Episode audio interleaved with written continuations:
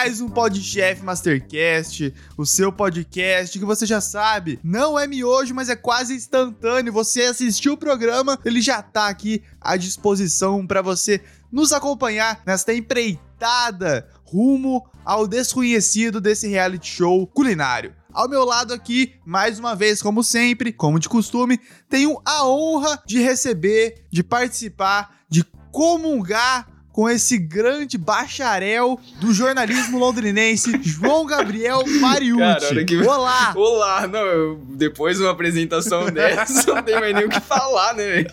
Não, e a hora que você começou... a hora que você começou a falar tudo ali, aqui ao meu lado, como sempre. Eu achei, até achei que você ia falar uma caixa misteriosa, né? Mas depois dessa apresentação... Cara, quase isso, né? Quase isso, né, cara? Não, eu não tenho nem o que falar mesmo. Cara, então vamos já para os nossos avisos de costume aqui no programa. Fala aí. É isso mesmo, galera. Se você quer. Se você quer acompanhar aí nossas redes sociais, se você gosta do nosso trabalho, se você quer, quer ficar por dentro aí e acompanhar as nossas publicações que vão além, né, do nosso podcast aqui, tem o nosso Instagram que é o podchefmastercast. Lá a gente coloca tudo que tá rolando, tem a perguntinha da semana que a gente comenta aqui no, no nosso episódio, né? Você acompanha lá os nossos stories, nossos posts e é isso. É isso. Tudo feito com muito carinho. Não, isso com certeza, né? Não temos nem dúvida de que aqui é tudo feito com esmero, com o amor que a comida merece e o nosso programa também. E mais uma vez, como já mencionamos aí no início desse episódio, mais uma vez, uma caixa misteriosa dos famosos. Nem tem mais muito o que a gente comentar, né? Pois é, né? Eu acho que a gente já pode colocar como algo de costume, né? de início eu tava um pouco confuso, né? Se ia ser semana sim, semana não, mas pelo que deu a perceber aí nesse último mês, foi praticamente assim, né? Então acho que já virou até costume lá deles mesmo. Provavelmente semana que vem não vai ser caixa misteriosa, até porque se for também, nossa. mas aí na outra semana deve ser de novo e assim por diante até, até dezembro, né? Que provavelmente esse episódio vai até dezembro. Essa temporada vai até dezembro, né? E falando nisso, Mariucci, a gente na verdade não sabe, né, se vai até dezembro mesmo, porque tá tendo aí uma, um embate judicial agora. Então, aquilo que você comentou, né, de uma empresa, uma escola argentina, não é? De gastronomia. Eu acho que é isso. Que criou, né, na verdade, o nome Masterchef. Eu nunca ouvi falar dessa escola também. O Masterchef, o nome Masterchef, para mim ficou famoso com o reality, né? Mas surgiu aí agora aquela notícia que a gente discutiu esses dias e eles querem que o programa mude, né, de nome. E assim, aparentemente, se eles não mudarem, a ideia é que o programa saia do ar, cara. Então, a gente até comentou em off, né, que essa foi a melhor temporada pra gente começar a gravar, porque estamos vivendo a história, cara. A gente vai poder registrar aqui o embate judicial que pode dar fim ao programa aqui no Brasil. Quem vai ter isso? Só o Podchef Mastercast. não, e será que chega num ponto desse, né? Porque até aquilo que, que falava na, na, no texto que a gente leu, né? Que o Masterchef, lógico, o programa Masterchef é infinitamente maior que essa escola, né? Eles são bem mais conhecidos, o reality ganhou muito mais nome. Mas nem por isso, já que é registrado, né? Já que a marca tá registrada com essa escola desde o início, aí fica essa questão, né? Se for verdade mesmo tudo isso, se eles entrarem na justiça, apresentarem as provas, cabe ao programa, né? Nada mais que justo que que mude de nome, né? Cara, eu sou a favor deles já mudarem e mudarem de uma forma tosca. tipo assim, do nada, sem nem avisar direito, fala assim: a Ana Paula Padrão chega para começar o programa e fala: então, gente, esse aqui não é mais o Masterchef. Nosso nome agora é Mr. Chef. Vamos lá. E, e continua o programa. E vocês vão receber o troféu Mister. Pô, Imagina a decepção, uma pessoa. Eu acho justo. Seria tipo você abrir um salgadinho, um chips você pensar que é de uma marca e você tá abrindo de outra, seria mais ou menos isso, é, né? É, é, tipo isso, cara. É, é, tipo você abrir o congelador, pegar a, o, o, pote de sorvete e ter feijão. Exatamente, é verdade. Mas assim, nada contra. Eu, eu não acho ruim quando encontro feijão no, no potinho, não. Ah, eu acho, cara. Ah, ah, eu acho top. Pô, ô louco, feijãozinho é não, mó mas bom, velho. Você não tá esperando por aquele cheiro de comida, porque geralmente você vai abrir o pote pra ver quais são os horários. Geralmente você vai abrir à tarde, logo depois que você almoçou, ou você vai abrir à noite, logo depois que você jantou. Então, tipo assim, você já comeu, você já tá saciado. Aí você quer alguma coisa assim pra completar aquela sua refeição, que é um docinho, né? Então você abre ali, você sente aquele cheiro do doce. Mas aí de repente já tá com a barriga cheia, você já comeu. Você abre e tá lá um pote de feijão e vem aquele cheiro de comida de novo. Você não se incomoda com isso? Cara, acho que não, na real. Mas eu vou aproveitar, já que a gente tá nessa curva aqui, saindo do, do, do tema completamente, Mariucci. E eu não sei se o nosso, nossa audiência sabe, mas você é, é um empreendedor do mundo do sorvete, das sorveterias, dos gelatos. Era, né? Era, né? Qual que é o seu sabor favorito? Cara, esses dias uma amiga minha fez essa pergunta pra mim. Hum. Qual que era meu sabor favorito? Você sabe que eu não sei responder essa pergunta? Ô, louco. Sério, eu não sei. Tipo, acho que por comer tanto assim e ser meio acostumado um pouco. Era, né, meio acostumado, porque agora faz tempo também que eu não como. Cara, eu não, eu não tive um sabor assim preferido. Nunca tive. Geralmente eu, eu gostava de estar experimentando novos sabores. Quando tinha novos sabores, eu gostava de estar experimentando. E os de sempre ali que eu comia eram os mais tradicionalzão, sabe? Tipo flocos, chocolate, é, esses assim. Então eu nunca tive um sabor favorito, por incrível que pareça. Aham. Doideira. Doideira, e o seu? Você tem algum? Cara, eu, eu sou um adepto, um convicto, sou um devoto do doce de leite. Tudo que tem doce de leite eu acho sensacional. Então, meu, meu sorvete favorito é doce de leite, cara. É muito bom. Doce de leite é uma coisa. Só que doce de leite, pra mim, ele tem que ser bem dosado. Porque. É, ele é muito doce. Porque o doce de leite é algo muito doce. Tipo, pra tudo que você vai usar doce de leite. Você vai usar num pão, Dói se você. molar, né? dá sede, né?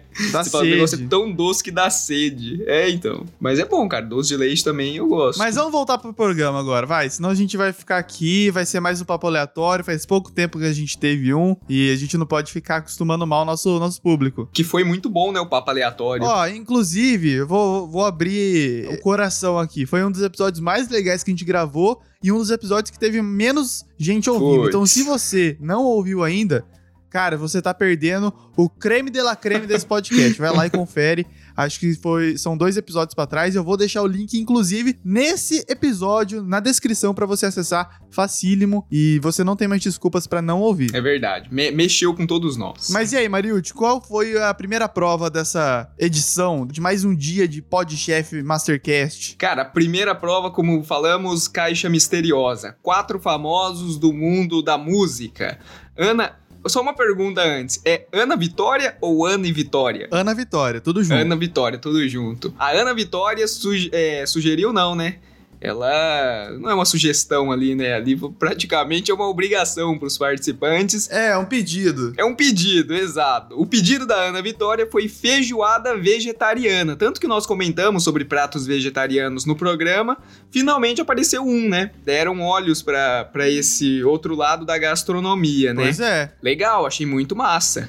É um desafio a mais ali pro pessoal preparar uma feijoada vegetariana. Eu nunca comi uma feijoada vegetariana, mas eu acho que tem tudo pra ser muito saborosa. Cara, eu também nunca comi. Não faço ideia de qual, qual é o sabor, mas eu sou muito curioso em saber, porque feijoada é uma parada que, assim, tem vários cortes do porco, né? Então imagine, você fazer uma feijoada vegetariana deve ter várias texturas e sabores Sim. e experiências ali gastronômicas da, do mundo vegetariano. Deve ser uma delícia. Sim, eu também. Foi, é mais ou menos, você fica curioso pra saber como pode ser aquele prato, até porque a, a feijoada ela, ela é conhecida justamente por suas carnes, né? Carnes fortes ainda, com sabores fortes, né? Então, eu achei legal a ideia do prato. Depois da Ana Vitória, teve a Joelma. Joelma pedindo um pacu. Por que você tá rindo? Não, não tô rindo, cara, porque fazia tempo que eu não via a Joelma, cara. Ah, Pô, deu até uma saudade de ouvir uma musiquinha da Joelma. canta aí pra nós. É. A lua me traiu. Ainda achei que era pra valer. A lua me traiu. Não, muito bom, Gostou? muito bom. Gostei. Muito bom, né? Eu lembro que uma vez no ano novo, tava na casa da minha avó, sabe aqueles shows de ano novo que tem, que eles passam Aham. na TV? E na Band tava passando um show da Joelma, mano. Show do Calypso. Juro pra você, a gente ficou ali vendo. Não, a massa, TV velho. ficou louco. ligado naquilo. Inclusive, sexta-feira agora tem Pichote na Band, viu? 10 e meia da noite. Não quero ninguém de fora. Próximo episódio, a gente vai comentar um pedacinho sobre o Pichote. A gente vai fazer uma live no Instagram pra a gente acompanhando esse show, cara. Tá, tá combinado já. Eu, eu quero ver o Marilde sambando na passarela, vai afastar ah, o sofá da sala pra poder ter, ter espaço ali, vai tirar uma onda, vocês vão ver. É, cara, você tá ligado que eu sambo muito, né? Então, já vai eu tô ligado.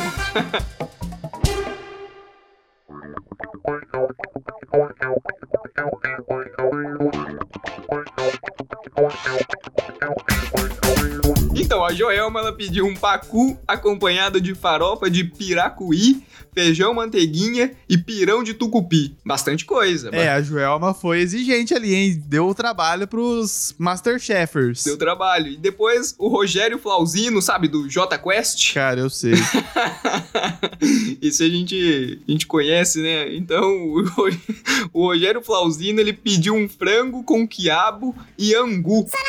Angu, se eu não me engano, já apareceu no Masterchef em outra ocasião. Numa caixa misteriosa mesmo, mas eu lembro que já apareceu. Eu acho que ne- nessa temporada, o combo ali, né? Frango, quiabo e angu apareceu já umas duas ou três vezes. É verdade, o frango com quiabo já apareceu mesmo. Agora que você falou, eu lembrei também. E a Nayara Azevedo. Nayara Azevedo pediu uma panelada nordestina. Eu achei que os pratos desse episódio estavam um pouco mais complicados, assim, digamos, entre aspas, né? Complicados, porque exigiam mais dos participantes, né? Então, tanto o prato da Joelma mesmo, um prato cheio de, de ingredientes, é diferente das outras caixas misteriosas que tivemos, né? Que algumas ficaram bem no. Teve uma que teve arroz feijão, né? Ficaram bem mais simples. Então. Nesse episódio, eu achei que exigiu um pouco mais dos participantes. Eu concordo plenamente. Acho que, inclusive, esse nível de dificuldade, esse nível de desafio é muito importante também para que o programa também seja, de certa forma, nivelado, né? Porque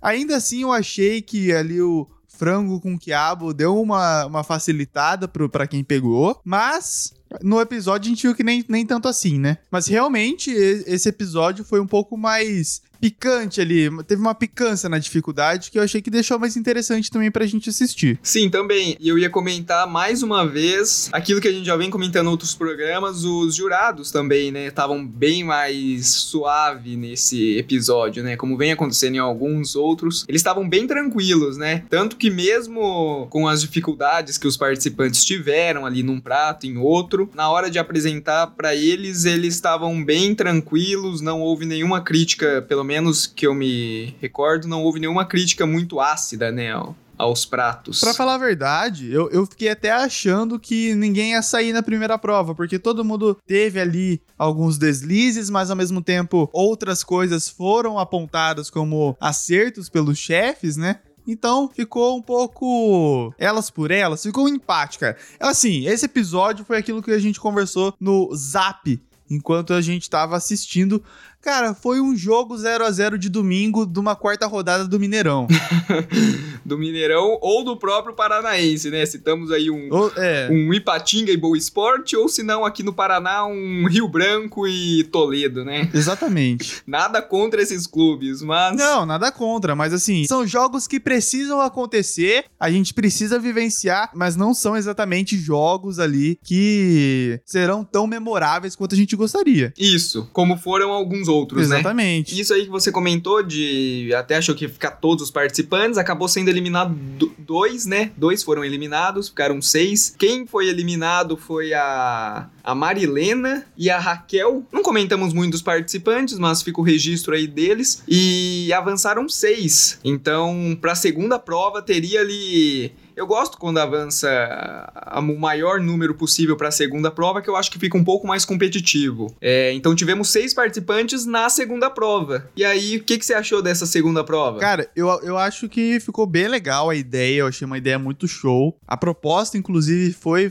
para que os participantes fizessem comidas de rua. E acho que nada melhor, né, do que comi- comida de rua, principalmente pro brasileiro que tá- é tão acostumado, é, é um entusiasta dessa, desse tipo de comida, né? Você tá passando ali, vê uma coxinha, já manda uma coxinha pra dentro, passou ali na outra rua, viu uma cocadinha, já pegou também, quebrou a esquina, tem um dogão, você já compra o dogão. Cara, perfeito, achei sensacional a proposta, mas eu também tenho a impressão um pouco que os participantes não exploraram tanto quanto seria legal mesmo de ver. Então, a infinidade de comidas de rua é muito grande, né? Você comentou aí, só você aí falando, comentou quatro exemplos.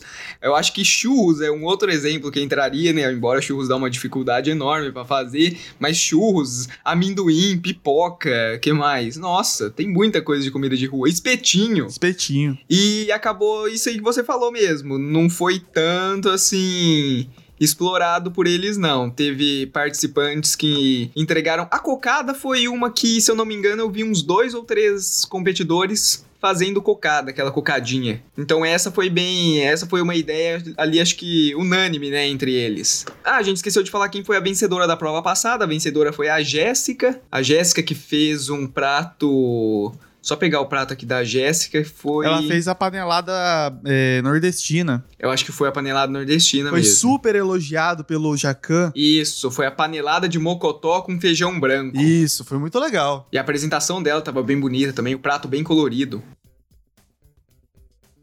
É, e a Jéssica levou para a segunda prova a vantagem de tirar tempo dos outros participantes. Então ela, ela tirou 5 minutos do André, 10 minutos do rapaz bem simpático, que é o Fábio, muito sorridente, né? O tempo inteiro ele sorrindo, ele tava ali pela filha dele, ele falou, né? Que a filha dele que inscreveu Sim, ele. O cara tava muito entusiasmado de participar. Sim, isso. E outra também que tava ali muito animada, muito alegre é a Dayana. A Dayana perdeu 15 minutos. É bastante, né? Se a gente for parar pra pensar. Pô, 15 minutos faz uma diferença. Faz uma diferença enorme. Ela ficou pra trás nisso, que não seria um problema pra Dayana, né? Que mesmo perdendo os 15 minutos, ela conseguiu dar a volta por cima e foi muito bem nessa segunda prova, né? Cara, foi muito bem, foi obstinada, acreditou nos seus sonhos, porque o Jacan, né, falou ainda que não era pra ela fazer três pratos, mas ela insistiu e provou pro Jacan que ele tava errado, cara. Provou pro Jacan que ele tava errado e venceu a prova. E o, e o mais legal é que no começo, eles mostraram naquelas entrevistinhas que eles vão fazendo ali, né? E a Dayana, ela falou, né? Eu vou ganhar. E eles focaram e colocaram essa... essa esse pedacinho, né? Não sei se todos ali falaram a mesma coisa, né? Vou ganhar, ou se foi só ela.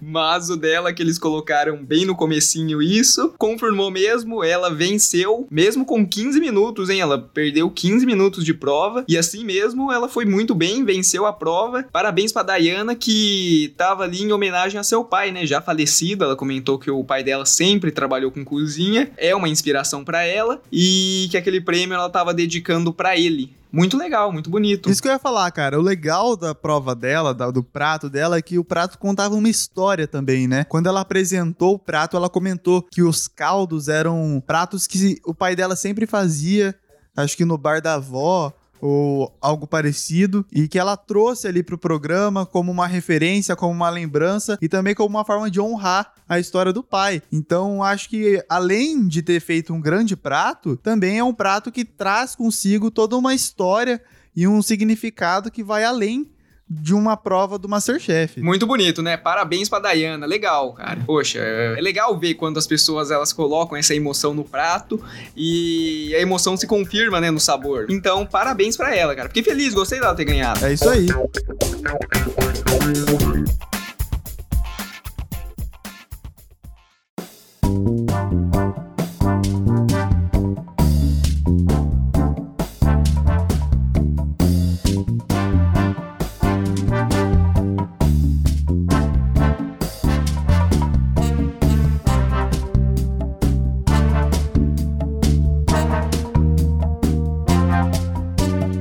Então pra quê? Pra quê? Pra quê? Pra quê?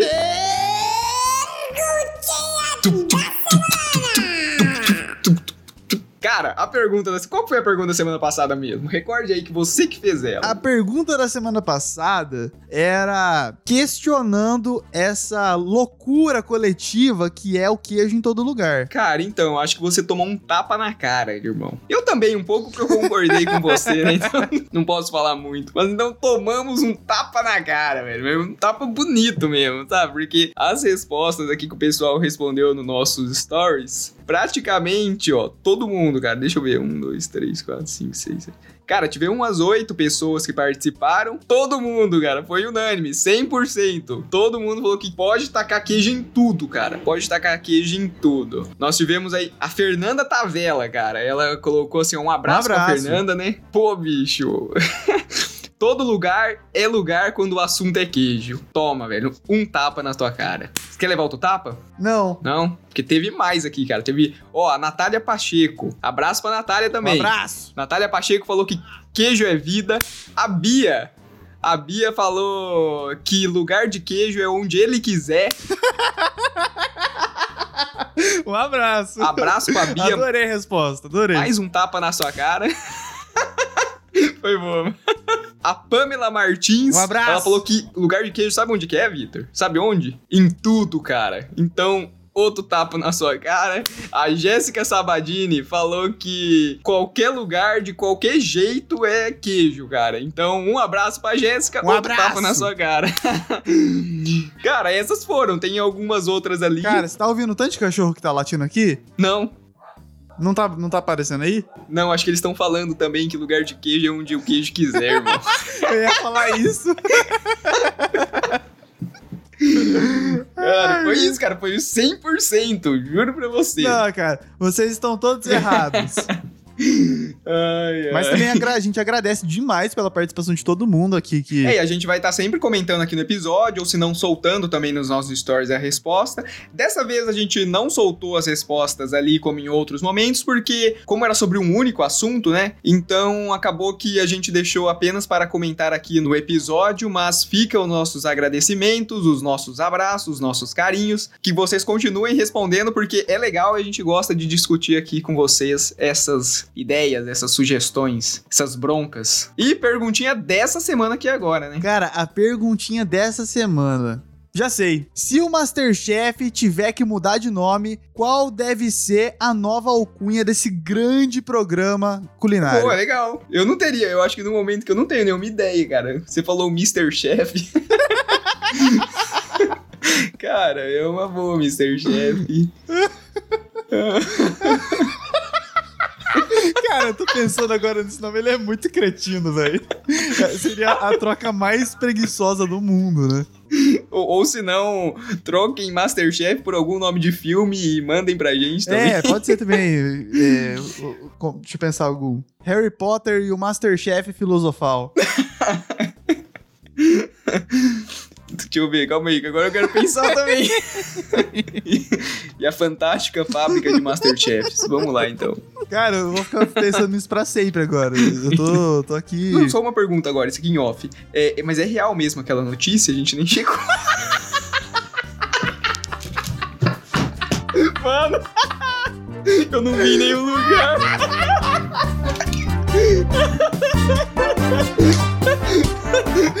Cara, eu, eu acho que é real sim, eu acho que é real sim.